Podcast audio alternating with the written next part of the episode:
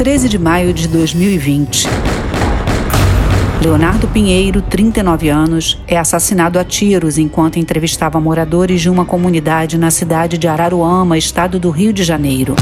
Comunicador e líder comunitário, Leonardo mantinha a página A Voz Araruemense, onde postava reportagens sobre problemas da cidade. Isso aqui não é água de chuva. Felizmente, isso aqui é esgoto. Leonardo fazia oposição ao governo local, como em uma postagem realizada um dia antes do seu assassinato. As investigações apontam motivação política. Cadê o legislativo para trazer para a população um projeto?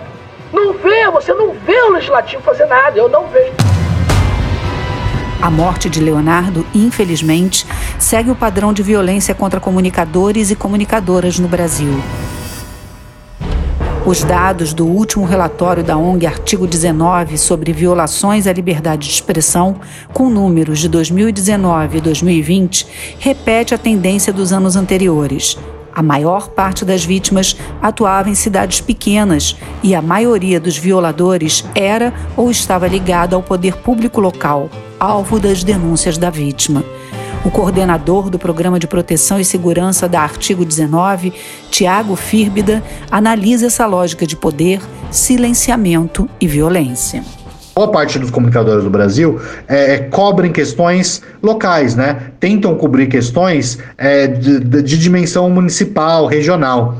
E ao fazer esse tipo de cobertura, acabam contrariando esses interesses locais, né? E esses interesses locais, eles estão muito estruturados, né, esses poderes locais, políticos e econômicos, estão muito estruturados numa lógica de dominação política daquela região. E isso faz com que eles já funcionem historicamente é, sobre uma lógica, sobre uma, uma, uma quase que uma cultura da violência, uma cultura autoritária que é, procura silenciar qualquer um que é, é, vá contra os seus interesses. Então, isso faz com que essa, essa perversidade da violência mais extrema, atentados, é, homicídios e tudo mais, tenham, digamos, uma prevalência em cidades pequenas, onde essa estrutura do poder local é, já está organizada para mobilizar a violência contra o trabalho de comunicadores, realizando coberturas sobre esse poder local. A presença da mídia tradicional se concentra nas capitais e grandes cidades, tornando ainda mais importante o trabalho investigativo das mídias locais e comunitárias. Se a gente olha alguns estudos, como por exemplo o Atlas da Notícia,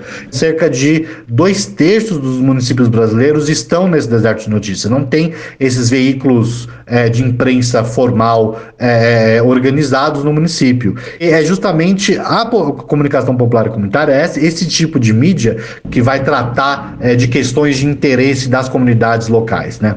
Então, é, isso é essencial para a democracia. O mestrando da Universidade Federal do Paraná, Matheus Dias, pesquisa o jornalismo investigativo realizado pelas rádios comunitárias paranaenses. Em seu estudo, ele comprova a importância das mídias comunitárias na luta contra a corrupção local. Os exemplos mais comuns de jornalismo investigativo que os profissionais citaram é, principalmente para fazer a verificação de obras, para monitorar se, é, por exemplo, prefeitos, vereadores, secretários têm recebido dinheiro a mais do que eles deveriam, é, para saber se de repente algum, alguma obra está sendo superfaturada e se sim, qual é a origem desse dinheiro, por que, que ele está circulando dessa forma. Mateus aponta que dentre as principais dificuldades citadas pelos comunicadores comunitários estão a proximidade com os alvos de denúncia e a falta de recursos financeiros. Os comunicadores eles alegam que falta estrutura, falta dinheiro e falta dinheiro e por consequência falta pessoal qualificado falta suporte jurídico para garantir que aquele, que aquele comunicador não vai receber nenhum tipo de represália.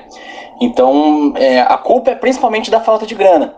Só que eles põem a culpa, às vezes, nessa falta de grana na própria legislação que de alguma forma limita a maneira como as rádios comunitárias recebem apoio financeiro, na forma de apoio cultural. A legislação brasileira impede que as rádios comunitárias tenham múltiplas formas de financiamento, como publicidade comercial, por exemplo.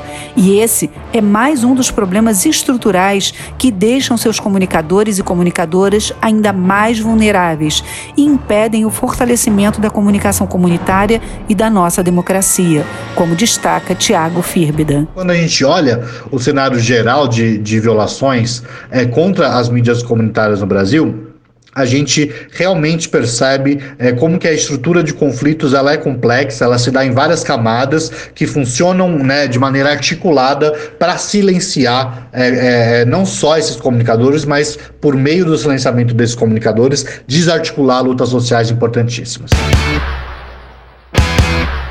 o jornalismo desempenha o papel fundamental de vigilância dos poderes.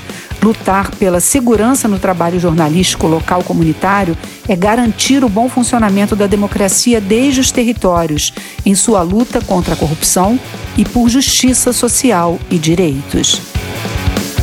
Proteger a jornalista e o jornalista é proteger a democracia. Realização: Criar Brasil.